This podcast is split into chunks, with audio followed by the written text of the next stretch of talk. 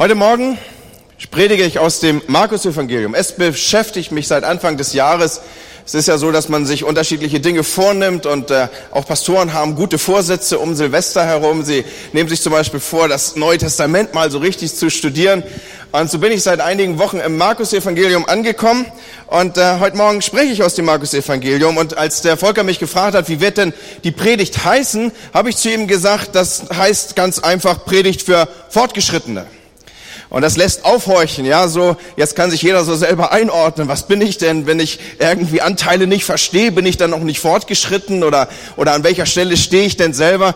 Nun, du wirst selber suchen müssen, wo du dich bewegst, aber Fortgeschrittene deswegen, weil Jesus selber so eine Definition hier hineinstellt in diese Folge. Und ich will euch darauf hinführen, warum ich das so sagen kann, weil hier im achten Kapitel, aus dem werde ich heute Morgen sprechen, hier im achten Kapitel macht Jesus ab diesem Moment einen Unterschied. Er ist acht Kapitel lang mit seinen Jüngern unterwegs, aber hier im achten Kapitel wechselt er auf einmal eine Thematik, die er zuvor nicht besprochen hat mit ihnen.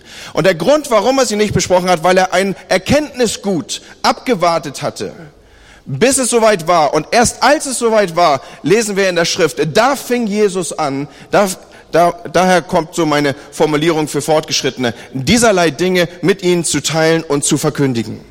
Und so ist das Markus-Evangelium ein, ein Schlüsselkapitel. Es ist der Moment, wo den Jüngern endlich dämmert, wer ist eigentlich derjenige, mit dem wir da seit Monaten durch die Gegend ziehen? Wer ist das überhaupt? dem wir danach folgen. In diesem Kapitel sagt Jesus zweierlei und das sind zwei ganz, ganz gravierende Aussagen. Er sagt Nummer eins, ich bin ein König, aber ein König, der ans Kreuz geht.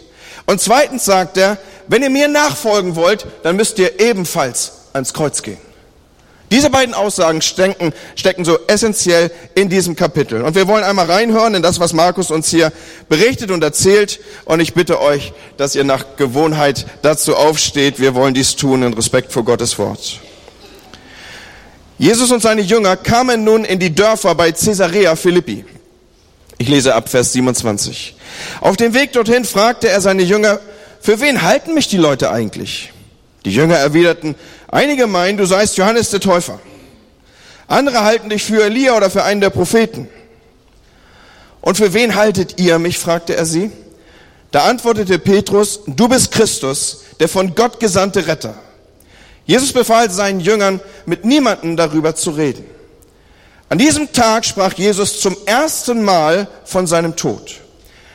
Der Menschensohn muss viel leiden die führenden Männer des Volkes, die hohen Priester und Schriftgelehrten werden ihn verurteilen und töten. Aber nach drei Tagen wird er von den Toten auferstehen. So offen sprach Jesus mit seinen Jüngern, da nahm ihn Petrus beiseite, um ihn von diesem Gedanken abzubringen. Bis dahin Gottes Wort. Ich darf, darf euch einladen, euch wieder hinzusetzen. Endlich, und hier wird uns berichtet, es war Petrus, hatte er eine Ahnung davon, wer Jesus wirklich ist. Endlich eine Antwort auf die Frage, wer ist Jesus? Er sagt, Jesus, du bist der Christus.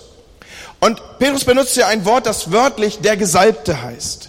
Könige wurden damals zur Amtseinführung mit Öl gesalbt. Es war so eine Art Krönung. So, wenn man also von Salbung hörte und darüber sprach und dieser, diese Tätigkeit sah, dann verband man in alten Tagen, insbesondere vor dem kulturellen Hintergrund, den hier das Judentum abbildet, man verband damit die Salbung eines Hohen, eines Höchsten, eines Königs.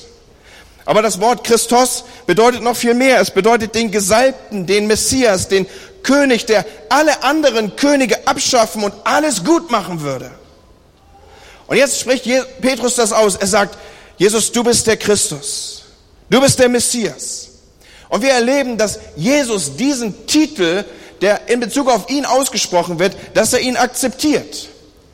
Aber jetzt, wo die Jünger endlich dieses erkannt haben und wo man meinen würde, jetzt ist es ausgesprochen, jetzt ist es, jetzt ist es proklamiert ins Universum herein, da passiert so etwas wie eine Kehrtwende und Jesus sagt Dinge, die seine Jünger zutiefst schockieren. Er sagt, ja, ich bin der König, aber nicht so, wie ihr das denkt. Nicht so, wie ihr glaubt. Wir haben es eben schon gelesen. An diesem Tag sprach Jesus zum ersten Mal von seinem Tod. Leute, endlich ist die Offenbarung da. Das ist ja eine hochreligiöse Gesellschaft, die damals unterwegs war. Es war, alles drehte sich um, um Religion und insbesondere hier um die Schriften des Judentums. Und alle Welt wartete auf den Messias, insbesondere vor dem Hintergrund dessen, dass man besetzt war von römischer Macht. Das römische Imperium hatte sich ausgebreitet und breit gemacht. Man erwartete nichts sehnlicher, als dass endlich der große, starke Mann auftreten würde und dem Spuk ein Ende bereiten. Man war geknechtet und die Römer waren an jeder Straßenecke zu finden. So man sehnte sich. Endlich ist es ausgesprochen. Jetzt ist erkannt, du bist der Messias. Du bist der, auf den sich alle unsere Hoffnungen richten. Und was macht Jesus? In diesem Moment vielleicht des größten Triumphes für die Jünger, denn sie haben einen Kenntniszuwachs ohne Gleichen, da löscht er das ab, indem er sagt, jetzt fange ich mal an mit euch über die wirklich wichtigen Dinge. Wir sprechen mal über das Fortgeschrittene. Des Menschensohn muss viel leiden. Er wird verurteilt und getötet werden. Die erste Aussage hier ist, des Menschensohn muss viel leiden. Wenn Jesus sich als der Menschensohn bezeichnet, dann denken wir ja gerne so, naja, damit ist halt ausgedrückt, er ist auch einer von uns. Wir glauben vielleicht, damit drückt sich jetzt eben die menschliche Ebene, die menschliche Seite in der Persönlichkeit von Jesus aus oder ab.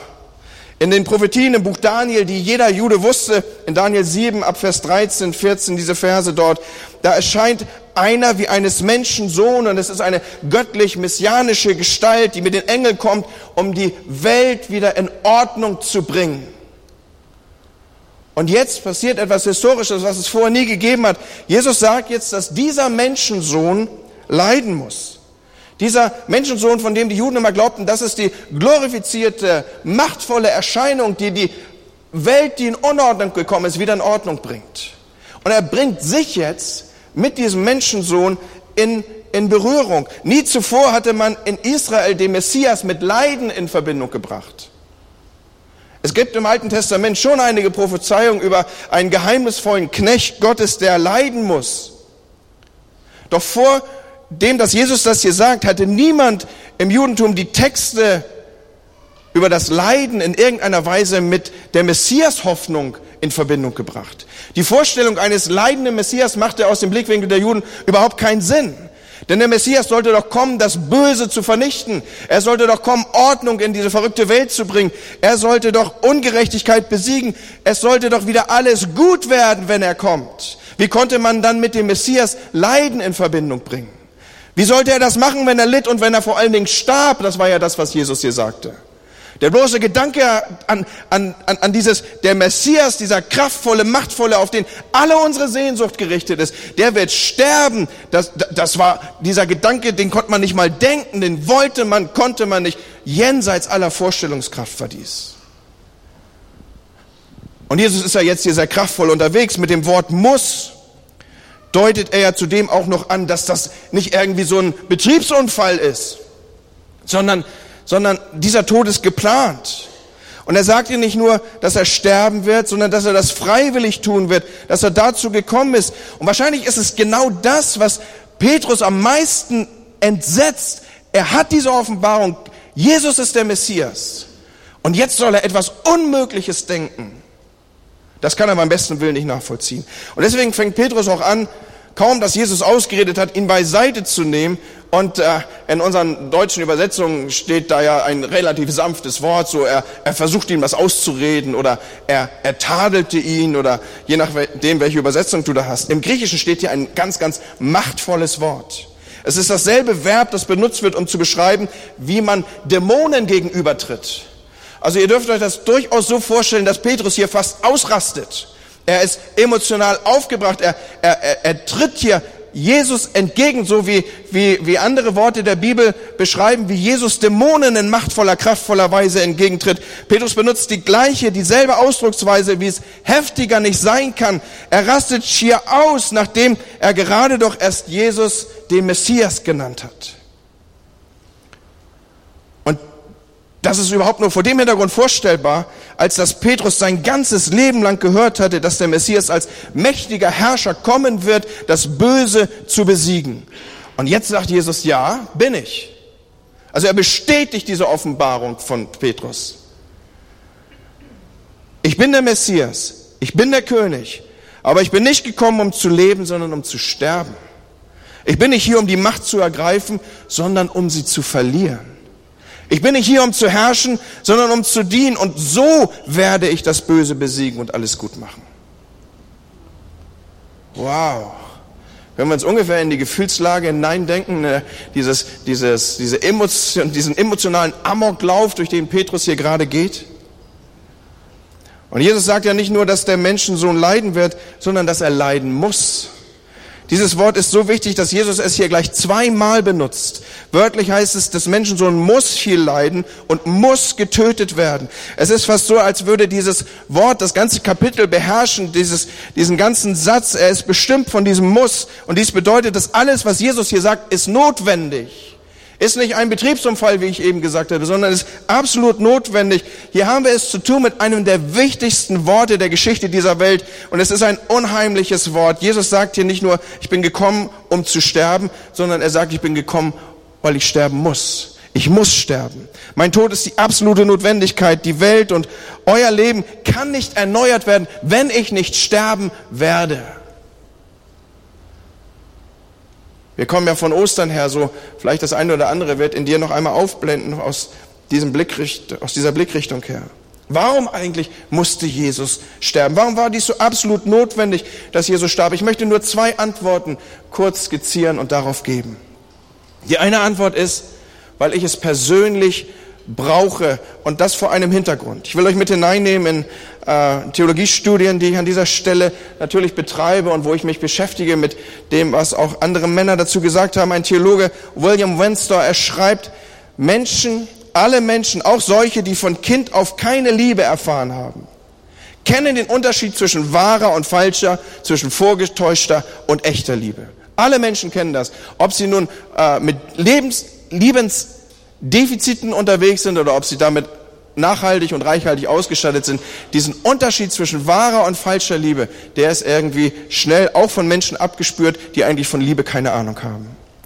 Bei wahrer Liebe ist es so, dass ich mich auf den anderen fokussiere. Falsche Liebe, da ist die geliebte Person dazu da, den Liebenden glücklich zu machen. Habt ihr die Unterschiedlichkeit? Ich will mich nochmal von einer anderen Seite nähern. Falsche Liebe, wenn ich den Unterschied aufzeigen will zwischen wahrer und falscher Liebe, bei falscher Liebe ist die geliebte Person dazu da, mich glücklich zu machen. Diese Liebe ist eine bedingte Liebe. Ich gebe sie nur, solange ich mich bejaht fühle oder als bejaht empfinde und solange mir jemand das gibt, was ich brauche. Diese Art Liebe, sie ist nicht sehr verletzlich. Sie nimmt sich immer ein Stück weit zurück, weil man äh, nicht zu viel von sich preisgeben will äh, da man, man ist so ein wenig mit angezogener Handbremse unterwegs und nach dem Motto, ich will den Schaden begrenzt halten, der daraus entstehen könnte, wenn ich zu sehr liebe.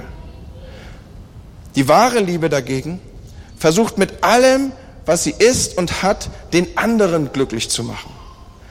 Seine Freude ist auch meine Freude.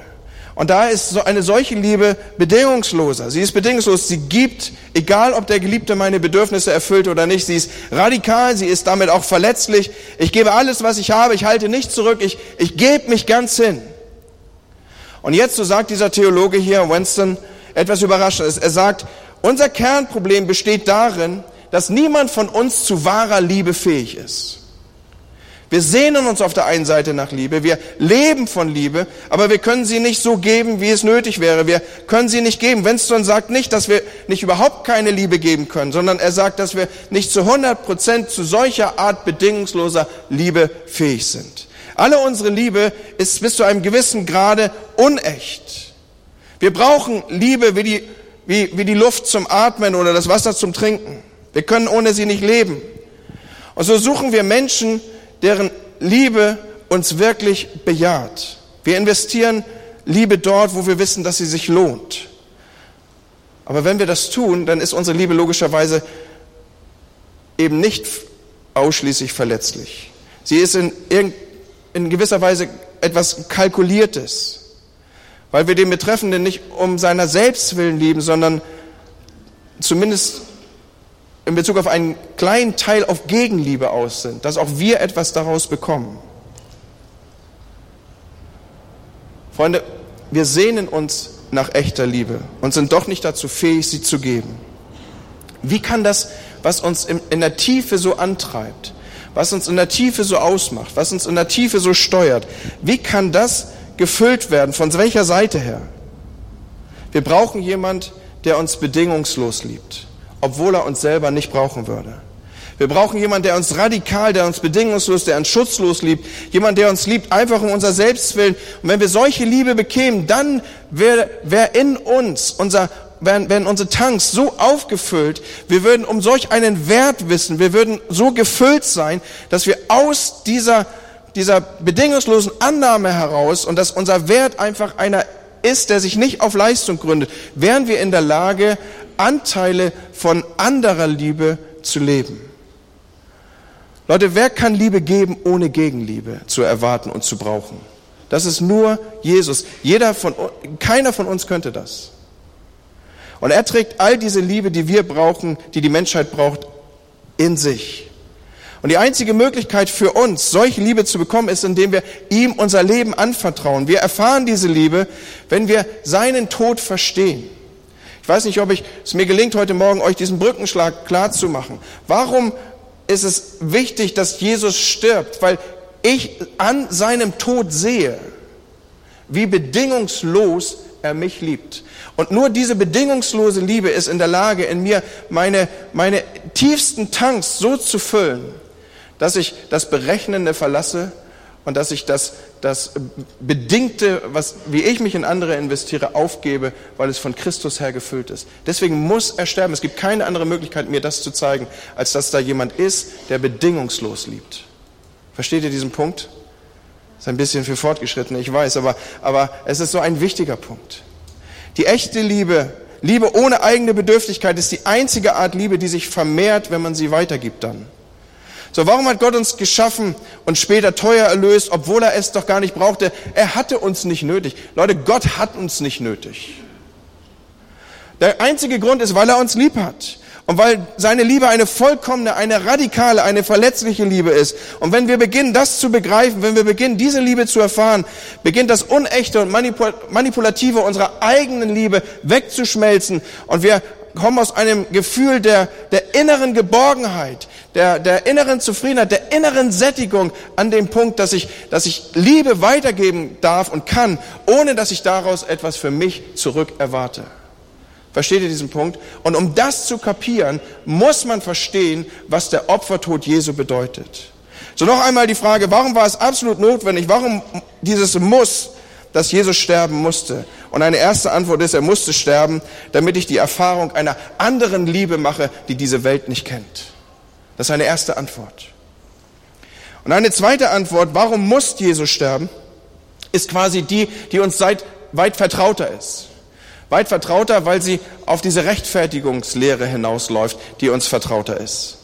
Wir brauchen das Opfer Jesu nicht nur persönlich, um es, damit es unsere Liebestanks, sag ich mal, füllt oder damit wir sehen, da ist jemand, der uns bedingungslos liebt, sondern wir brauchen es quasi auch von Rechts wegen.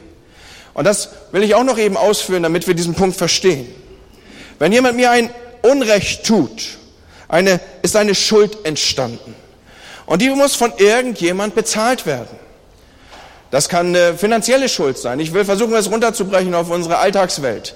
Da hast du vielleicht dein äh, Wohnzimmer und du hast Wochen, Monate, Jahre gebraucht, es so auszustatten, dass es dir gefällt. Und es ist ein Freund zu Besuch da und äh, ihr guckt zusammen Real äh, gegen Bayern München und der, äh, an dieser Stelle wird man dann selbst der norddeutsche Bayern-Fan und es kommt zu äh, impulsiven, enthusiastischen Gefühlsausbrüchen eines norddeutschen Fernsehteilnehmers und bei der Gelegenheit geht eine Lampe kaputt. Und es gibt es zwei Möglichkeiten.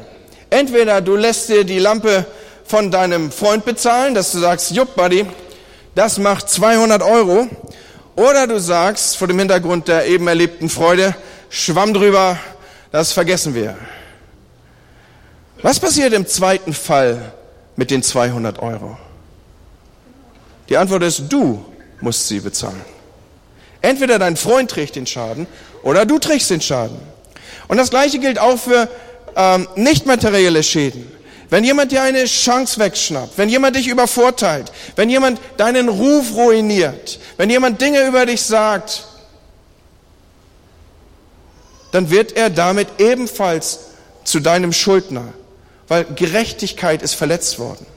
Und auch in diesem Fall gibt es zwei Möglichkeiten. Die erste ist wieder die, dass der andere bezahlen muss. In welcher Form denn? Vielleicht in der Form, dass du aufstehst und in der Lüge überführst. Vielleicht in der Form, als dass du sagst, bei nächster Gelegenheit werde ich dir deine Chance wegschnappen. Oder du fängst an, einfach auszudrücken, äh, zu sagen, äh, Dinge zu sprechen, die, die, die, die auch seinen Ruf untergraben oder ihren Ruf untergraben. Man sorgt in, in, in irgendeiner Weise dafür, dass er jetzt, so wie du leiden musstest, auch leiden muss oder sie, so wie du leiden musstest, muss jetzt auch sie leiden. Wir, wir sagen dazu im Volksmund, wir zahlen es ihm heim. Versteht ihr, was der Punkt ist an dieser Stelle? Aber die Sache hat einen großen Haken. In dem Maße, wie wir dem Übeltäter heimzahlen, werden wir genauso wie er. Wir gehen auf seine Stufe, ja mehr noch vielleicht. Wir, wir werden härter, wir werden kälter, wir werden abgebrühter. Das Opfer wird selbst zum Täter und am Ende gewinnt das Böse.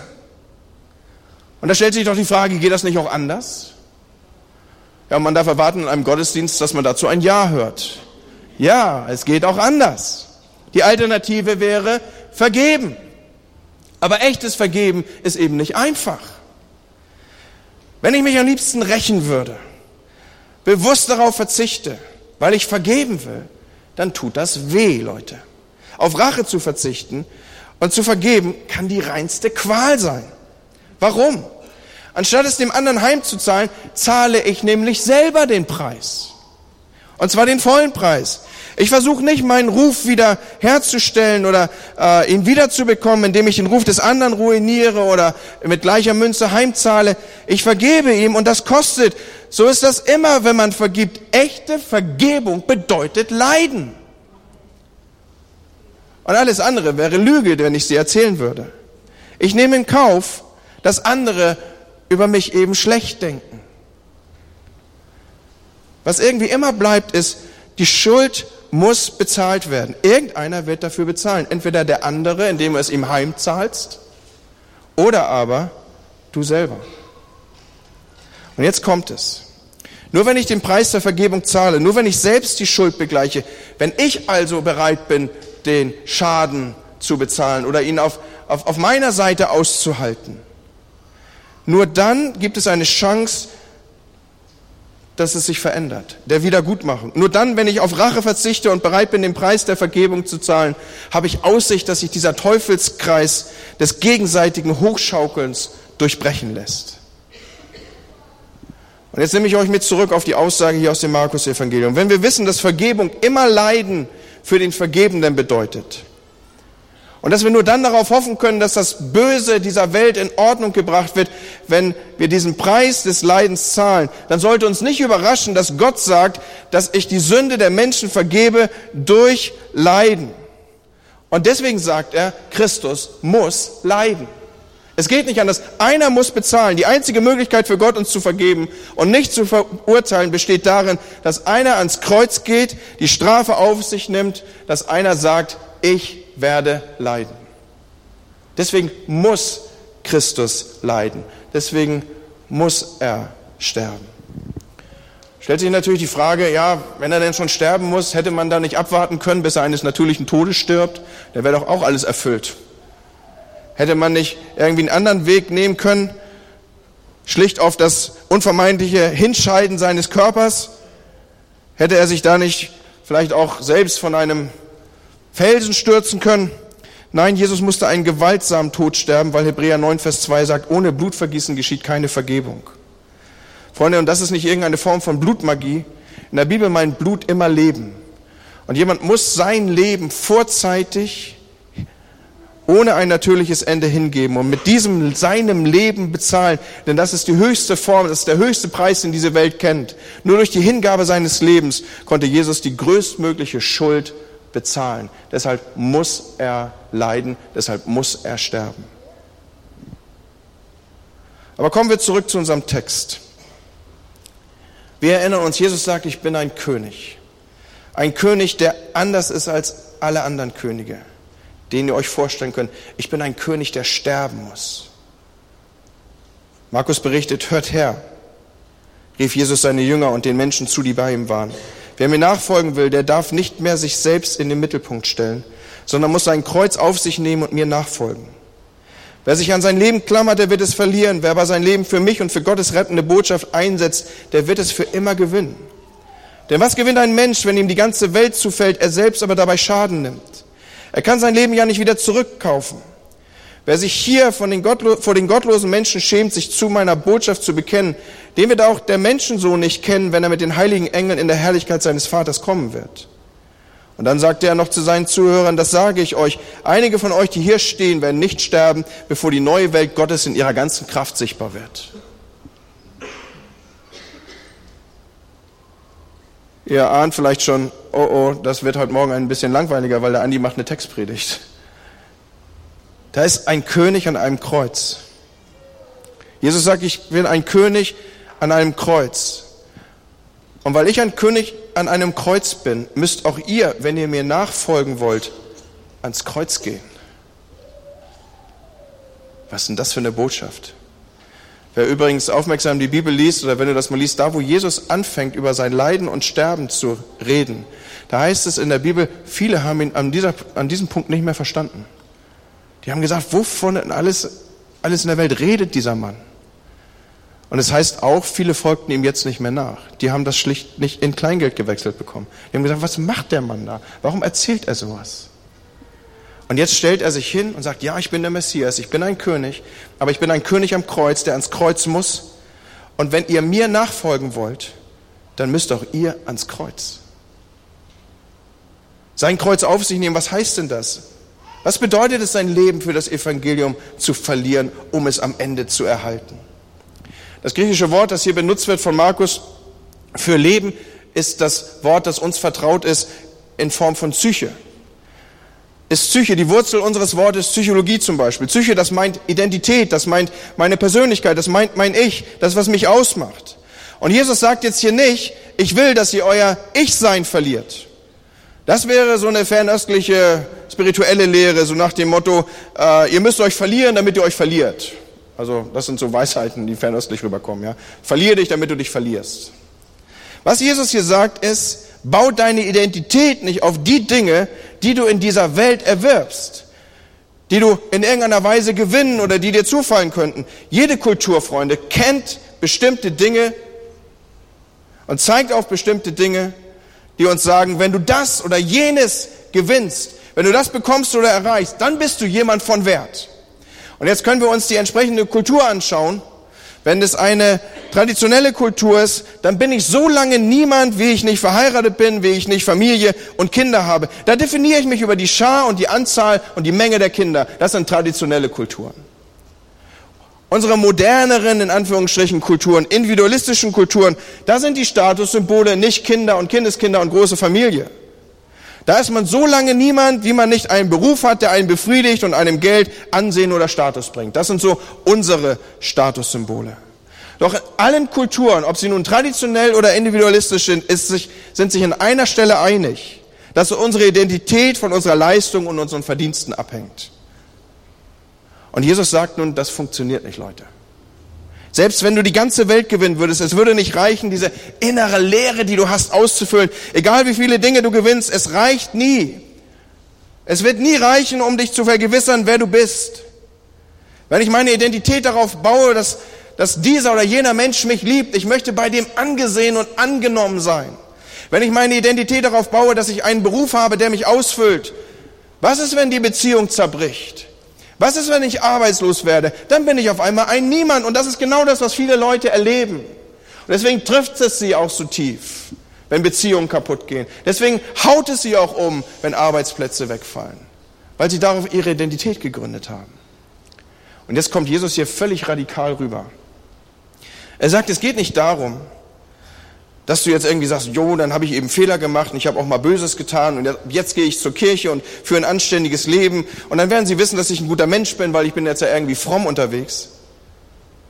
Nein, Jesus sagt, ich will nicht, dass du eine leistungsbezogene Identität gegen eine andere tauscht, sondern ich will, dass du einen völlig neuen Weg gehst. Ich möchte, dass du dein altes Ich, deine alte Identität aufgibst und dein Ich und deine Identität ganz auf das Evangelium gründest und auf das, was ich für dich getan habe. Und ich finde es total klasse, dass Jesus hier sagt, gib deine alte Identität auf für mich und für die rettende Botschaft. Markus 8, Vers 35. Damit fordert er uns nämlich auf, jetzt hier nicht nur irgendwie so was Kognitives, was im Kopf zu machen, wo wir irgendwie umschalten und sagen, jo, dann mache ich eben zukünftig was anders, sondern er möchte, dass wir einen radikalen Kurswechsel vornehmen und nicht so im Reich der guten Vorsätze stecken bleiben. Es reicht nicht, dass ich sage, ja, ich verstehe, ich kann meine Identität nicht auf das Lob meiner Eltern bauen oder ja, ich verstehe, ich kann meine Identität nicht auf den Erfolg im Beruf gründen. Ab jetzt werde ich eben wie noch Jesus mit andocken sondern er geht weiter. Er sagt, es reicht nicht, wenn du mich als Lehrer oder als abstraktes Prinzip kennst. Du musst mir, du musst dein, dir mein Leben anvertrauen.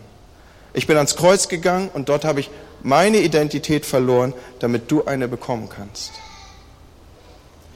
Und Leute, wenn wir mal angefangen haben zu begreifen, wie sehr der Sohn Gottes mich liebt, wenn das, was Jesus für mich getan hat, mich im Innersten gepackt hat, dann bekomme ich eine innere Gewissheit, eine innere Stabilität, eine Kraft, ein Bewusstsein meines Wertes, eine, eine Identität, die sich nicht darauf gründet, was ich leiste oder ob andere Menschen mich lieben oder ob ich wenig oder viel wiege oder ob ich viel oder wenig Geld habe. Wenn ich begreife, dass das was Christus mir erworben hat und mich ausmacht, meine eigentliche Identität abzeichnet, dann kann ich sowas von befreit durchs Leben gehen.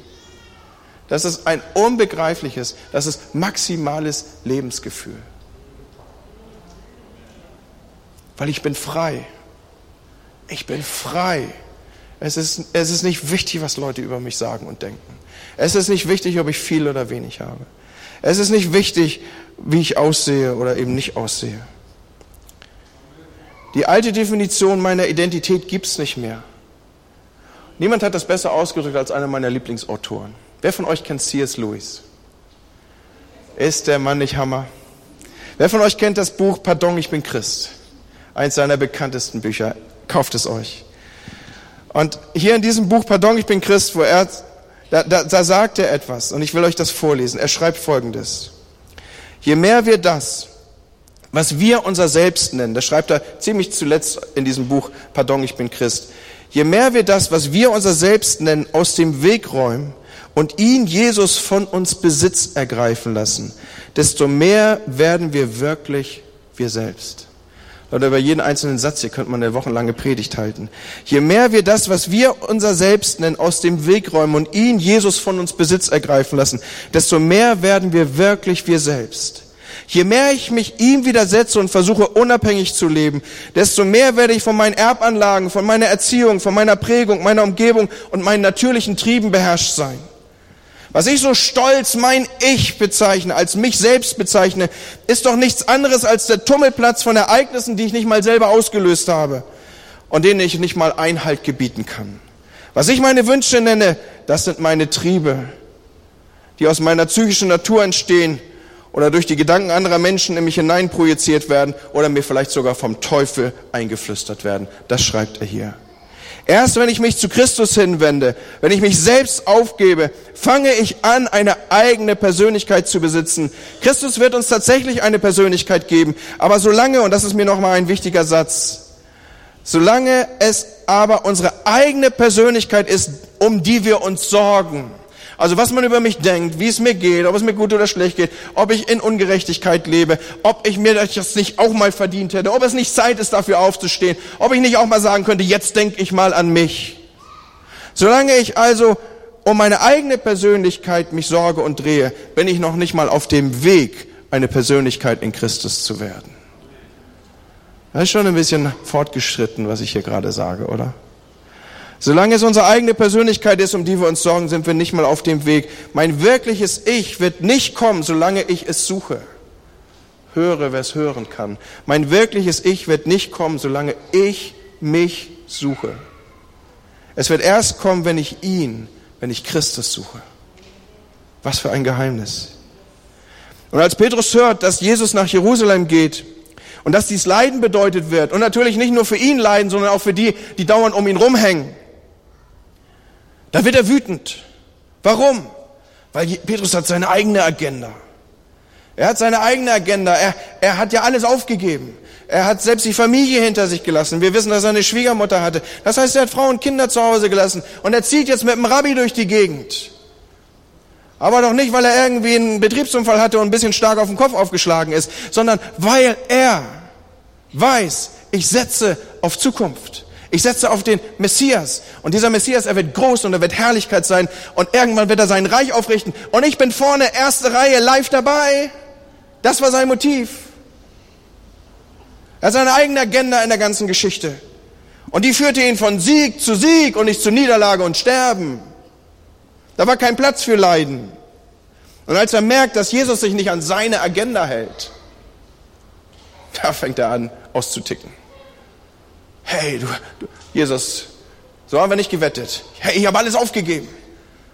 Ich habe dauernd Stress mit meiner Frau, die muss jetzt bei meiner Schwiegermutter leben. Du kannst dir nicht vorstellen, was das bedeutet, du bist nicht verheiratet aber ich. Und jetzt hast du die Frechheit, dich nicht an meine Agenda zu halten. Hör mal, wenn deine Agenda und deine Pläne das Ziel sind, dann ist für Jesus für dich nicht mehr als Mittel zum Zweck. Hast du das? Wenn deine Agenda und deine Pläne dein Ziel sind, dann ist Jesus für dich nicht mehr als Mittel zum Zweck. Ist er dagegen der König, dann kannst du ihn nicht vor deine Karre spannen. Mit einem König kann man keinen Deal machen. Einem König kann man nur, wie in alten Filmen, die Männer wahrscheinlich mehr begeistern als Frauen, kann, einem König kann man nur sein Schwert zu Füßen legen und sagen, Befehle und ich folge. Und wenn du stattdessen versuchst, mit ihm zu verhandeln, und wie sieht das denn aus? Dass du sagst, ja, ich folge dir, wenn. Ich folge dir, wenn, ich folge dir, wenn du das tust, wenn du das tust, wenn du mir den Partner gibst, wenn du mir beruflichen Erfolg gibst, wenn du mir mich bewahrst oder was auch immer, wenn du mir ein angenehmes Leben gibst, dann werde ich dir folgen. Solange du auf dieser Deal-Ebene mit Jesus unterwegs bist, ist er nicht dein König, sondern du versuchst ihn zu benutzen. Du musst Jesus als König annehmen. Aber vergiss nicht, er ist nicht irgendein König, er ist der Gekreuzigte. Er sitzt auf dem Thron. Wenn er nur dort sitzen würde als Despot, als König, als Herrscher, dann würden wir ihm dienen, weil wir es halt müssen. Aber er ist der König, der für dich und mich ans Kreuz gegangen ist. Und deswegen kann ich mich dieser Liebe anvertrauen. Und das bedeutet, dass ich dann nicht mehr als Verhandlungspartner auf ihn zukomme, sondern dann sage ich, Herr, was du auch von mir verlangst, ich werde es tun. Wo du mich auch hinschickst, ich werde gehen. Was du mir auch gibst, egal was du mir nimmst, egal was du mir gibst, ich nehme es an. Wenn du das sprechen kannst, wenn du das singen kannst, ohne dass ein komisches Gefühl in dir hochkommt, dann bist du auf dem Weg, dass er dein König ist. Mein Kreuz auf mich nehmen, das heißt die Selbstbestimmung meines Lebens der Selbstbestimmung meines Lebens absterben, das Ruder aus der Hand geben, aufhören, Jesus vor den eigenen Karren der eigenen Pläne zu spannen. Wow, was für eine taffe Botschaft. Fortgeschrittene.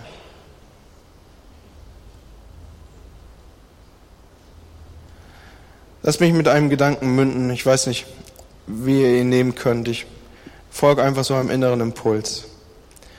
Es heißt ja in der Textstelle noch, vielleicht habt ihr sie in der Erinnerung oder noch vor Augen oder die Bibel aufgeschlagen, dass Jesus sagt, das wird, das wird passieren, ihr werdet das noch sehen. Das ist nicht irgendwann der Fall, sondern das ist für euch sichtbar. Er sagt, glaube ich, je nach Übersetzung, äh, einige von euch, die hier stehen, werden nicht sterben, bevor sie das nicht anbrechen sehen. Viele Ausleger haben das so verstanden, dass Jesus sagt, diese Generation, die jetzt hier um mich ist, die wird das noch äh, sehen. Und dann ist das so eine dieser Textstellen, die heute Mühe macht, weil man sagt, wo ist denn das sichtbar geworden? Dazu muss man wissen, dass die alte Kirche diesen Satz in tiefer Erinnerung gehalten hat, in Ehren gehalten hat, aber anders verstand. Und zwar in der Weise, dass sie sagten, etwas beginnt in Schwäche, aber es wird nicht in Schwäche stehen bleiben, sondern es wird noch kraftvoll sichtbar werden. Und die, die Generation, die hier abgebildet ist, die sieht noch, wie aus einer vermeintlichen Niederlage ein Triumph und ein Sieg wird. Sie haben gesehen, wie die erste Kirche entstand. Sie haben gesehen, wie, wie das, was, was Christus für, uns, für sie getan hat, in, in Jerusalem und darüber hinaus flächengreifend Thema wird. Sie haben gesehen, wie sich das Christentum in einer, in einer Geschwindigkeit aus, breitet, die alle Vorstellungen damaliger Tage sprengt. Etwas, was als, als Niederlage, vermeintliche Niederlage anfing, wird am Ende der Triumph. Das sehen Sie hier. Das sieht dieses Geschlecht noch. Und Leute, wenn ich eben davon gesprochen habe, ich folge mal so einem Impuls, dann möchte ich sagen, für uns beginnt auch, für dich ganz persönlich, wenn du sagst, ich möchte tiefer rein in die Bedeutung und in die Geschehnisse, in, die, in, die, in das Geheimnis des Reiches Gottes. Es wird für dich sich nur erschließen und beginnen, sodass du es vor deinen Augen siehst. Wenn du an den gleichen Punkt dich führen lässt, der Schwäche, der Niederlage und des Verzichts.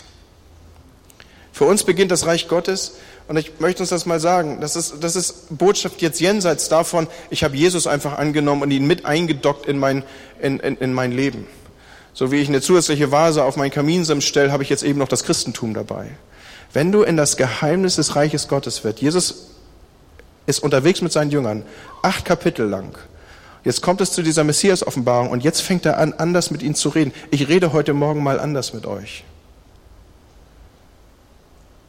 Er sagt, wenn du wirklich das Reich Gottes sehen willst, dann verzichte auf Rache. Wenn du wirklich das Reich Gottes sehen willst, dann sterbe dir selber. Wenn du wirklich das Reich Gottes sehen willst, dann gib dich selber auf. Wenn du wirklich das Reich Gottes sehen willst, dann benutzt Jesus nicht, sondern er ist dein König und du bleibst drunter und du sagst, was er sagt und tust, was er sagt. Und Freunde, das Reich Gottes, es beginnt immer in Schwäche und Verzicht. Ich gebe mein Recht auf ein eigenes Leben auf. Ich, es beginnt mit meinem Einverständnis, dass ich kapituliere. Ich brauche einen Erlöser. Es beginnt damit, dass ich anfange, die Gebote eines anderen zu leben, der für meine Sünde bezahlt hat. All das ist Schwäche, Leute. Das Reich Gottes beginnt immer mit Schwäche. Ich bin immer der Dumme. Manchmal ist es, ist es klüger, der Dumme zu sein, auch in Konflikt- und Krisensituationen. Und Jesus fing in Schwäche an. Erstens, indem er Mensch wurde und zweitens durch seinen Gang an Kreuz. Und wenn wir ihn in unserem Leben haben wollen, wir müssen in die Schwäche. Wir müssen genau an diesem Punkt auch. Und hier beginnt jetzt das Reich Gottes. Es beginnt in Schwachheit. Aber es endet woanders. Eines Tages wird Jesus wiederkommen und die Schöpfung wird neu werden. Und dann wird der Triumph der Liebe über den Hass und das Leben über den Tod hinaus vollkommen sein. Ich möchte noch einmal, und das soll mein Schlusssatz sein, und dann werde ich beten, dass der Heilige Geist uns das, was ich heute Morgen gepredigt habe, aufschließt und nachwirkt. Ich möchte noch einmal mit C.S. Lewis enden. Und ich bitte dich, jedes dieser Worte, versuch es mal aufzusaugen. Gib dich selbst auf. So schließt er, das sind die letzten Worte aus diesem Kapitel, aus dem ich zitiere und aus dem Buch Pardon, ich bin Christ. Gib dich selbst auf und du wirst dein wahres Selbst. Gib dich selbst auf und du wirst dein wahres Selbst finden. Verlier dein Leben und du wirst es retten. Unterwirf dich dem Tod deiner Ambitionen. Unterwirf dich dem Tod deiner Lieblingswünsche an jedem einzelnen Tag und dem Tod deines Körpers am Ende. Unterwirf dich mit jeder Faser deines Wesens und du wirst ewiges Leben finden. Halte nicht zurück. Und jetzt kommt es zu Aussagen, wo der Heilige Geist es geben möge, dass sie sich tief in unser Innerstes abbrennen. Nichts, das du nicht weggegeben hast, wird dir jemals wirklich gehören. Nichts, was du nicht weggegeben hast, wird dir niemals wirklich gehören. Nichts in dir, was nicht gestorben ist, wird je von den Toten auferstehen. Suche dich selbst und du wirst auf Dauer nur Hass, Einsamkeit, Verzweiflung, Zorn, Auflösung und Verfall finden. Doch suchst du Christus, du wirst ihn finden und mit ihm alles andere als Zugabe. Dazu schenke Gott mir und uns Gnade. Amen. Amen. Und Heiliger Geist, jetzt bitte ich dich, dass du kommst und diese harten Worte, die, wie deine Jünger es selber gesagt haben, wer kann das verstehen? Wie du kommst mit deinem Heiligen Geist und uns irgendwie markierst, dass du das bist. Und wenn Menschen an diesem Morgen hier sind, die, die sagen, ich kapiere das nicht, ich verstehe es nicht, aber ich spüre in diesem Moment ab, das, was hier verkündigt ist, das, das ist der Schlüssel zum Leben, dann lade ich dich ein, da in irgendeiner Weise darauf zu reagieren. Wir werden, wie ausgedrückt, jetzt noch eine Zeit der Anbetung haben. Und komm doch einfach sichtbar vor der unsichtbaren Welt hier in irgendeiner Weise dem Inneren nah, was, wo der Heilige Geist dich jetzt anspricht, dass er sagt, ich möchte dich an diesem Punkt. Und mach das sichtbar, indem du aufstehst, indem du vielleicht nach vorne kommst, indem du das Gebet der Gebetshelfer suchst. Aber wenn du sagst, das hat mich berührt, ich verstehe gar nicht mal so wirklich wie, aber ich spüre ab, das ist, das ist Leben und das sind Worte aus dem Himmel dann lade ich dich ein, noch mit mir zusammen hier vorne einfach in Gottes Gegenwart einzutauchen.